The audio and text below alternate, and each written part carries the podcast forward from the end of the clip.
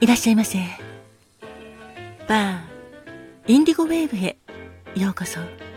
そして井上まどかのカクテルタイムへようこそ。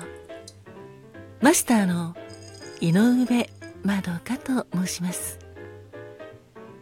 お席は海や街の明かりが見える窓際のテーブル席と暖房完備で夜景や波の音を聞きながらゆっくりお楽しみいただけるテラス席とお一人様でも気軽にくつろいでいただけるカウンターがございます。どちらのお席になさいますか？かしこまりました。それではお席へご案内いたします。こちらへどうぞ。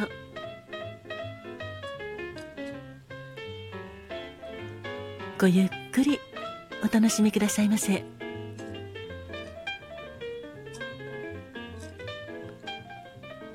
ご注文はいかがなさいますか？かしこまりました。そうなんですね。今お客様は習い事をされていてちょっとその習い事がかずスランプに陥っているとのことですがそれではそのスランプが解決して最上級の、はい、最高傑作ができるようにこちらのカクテルはいかがでしょうか？こちらがメニューです。おすすめのカクテルはテル言葉本質というカクテル言葉を持つクラシックでございます。オレンジ色のスノースタイルのカクテルなのですがカクテルグラスの縁をレモンで濡らしてお砂糖をつけてスノースタイルにしたグラスを使います。スノースタイルにしたグラスは一旦冷凍庫に入れて冷やしておきます。そしてシェーカーにブランデーマラスキーノオレンジキュラソーレモンジュースと氷を入れてシェイクしてグラスに注いでお作りいたします。ブランデーとマラスキーノの芳醇な香りとオレンジとレモンそしてグラスの縁に縁取られたお砂糖の甘みや酸味がバランスよくお口の中で溶け合ってとても飲みやすくて美味しいカクテルです。とはいえ 実はこのクラシックアルコール度数は32度ほどございますので結構高いんですよ。ですけれどとてもフルーティーで飲みやすく美味しく召し上がっていただけるカクテルです。そしてそうですね。もう一つおすすめなのはウォッカグラスホッパーでございます。こちらはそうですね。実は10月27日の誕生日でもあるのですがウォッカとペパーミントリキュールそしてカカオリキュールをシェイクして作るカクテルです。ウォッカグラスホッパーはグラスホッパーのバリエーションであそうです。グラスホッパーはお客様がおっしゃるようにキリギリスとかバッタイナゴとかの意味でございます。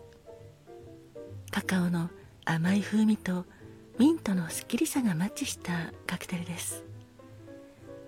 ウォッカグラスホッパーのカクテル言葉は幸せな家庭を思い描く都会的な人でございます。ですからお客様が今陥ってしまっているスランプも発想の転換でもうスランプから抜け出したと思うことで思い通りのはい幸せが得られる。そんな結果が得られるそんな感じのイメージでいかがでしょうか？ちなみにクラシックは10月28日の誕生日です。ありがとうございます。それではまずこちらのクラシック本質をお作りいたしますね。そして2杯目にウォッカ。グラスホッパーをお作りいたします。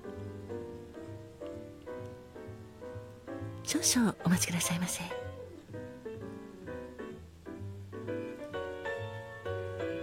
お待たせいたしました。こちらはクラシックでございます。カクテル言葉本質です。どうぞごゆっくりお召し上がりくださいませ。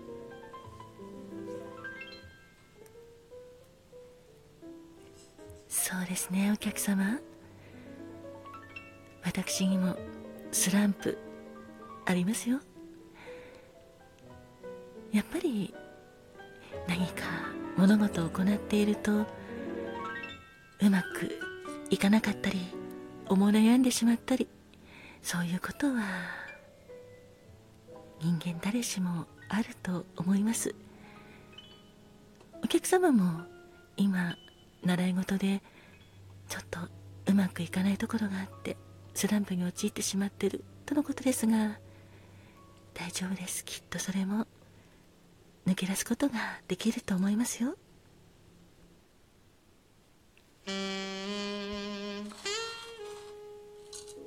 このカクテルクラシックのカクテル言葉は本質ということなのですが